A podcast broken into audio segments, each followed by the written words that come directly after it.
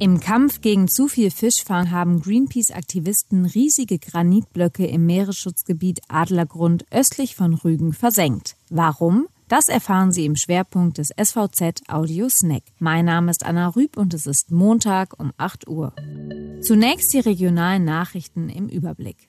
Der Arzt der Schweriner Helios Kliniken, der sich offenbar bei einem Osteuropa-Urlaub mit dem Coronavirus infizierte, hatte wohl doch mehr Kontakte im Krankenhaus als anfangs gedacht. Insgesamt 27 ermittelte Kontaktpersonen wurden deshalb von Helios am Sonntagnachmittag erneut auf den Erreger untersucht. Erste Tests gleich nach Bekanntwerden der Infektion des Arztes waren bei ihnen negativ verlaufen. Die Proben wurden im Schweriner Helios Labor untersucht. Die Ergebnisse liegen noch nicht vor.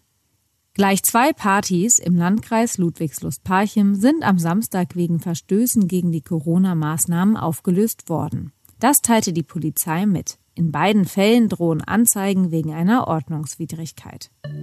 Greenpeace-Aktivisten haben riesige Granitblöcke im Meeresschutzgebiet Adlergrund östlich von Rügen versenkt. Damit wollen die Umweltschützer verhindern, dass Fischer mit Grundschleppnetzen den Meeresboden durchflügen auch wenn dies legal sei, wie die Organisation am Samstag meldete. Die Aktion soll mehrere Tage dauern. Die Bundesregierung müsse die Fischerei und die Ausbeutung von Rohstoffen in den Schutzgebieten verbieten, forderte Greenpeace-Meeresbiologe Thilo Mark. Nur so ließen sich Arten und Lebensräume schützen. Deutschland hat Greenpeace zufolge bereits 2007 fast die Hälfte seiner Meeresgebiete als Schutzzonen ausgewiesen. Auch die Pläne für ein Verbot bodenzerstörender Fischerei im Schutzgebiet Adlergrund sind demnach längst fertig. Allerdings fehle der politische Wille, sie umzusetzen, prangert Greenpeace an.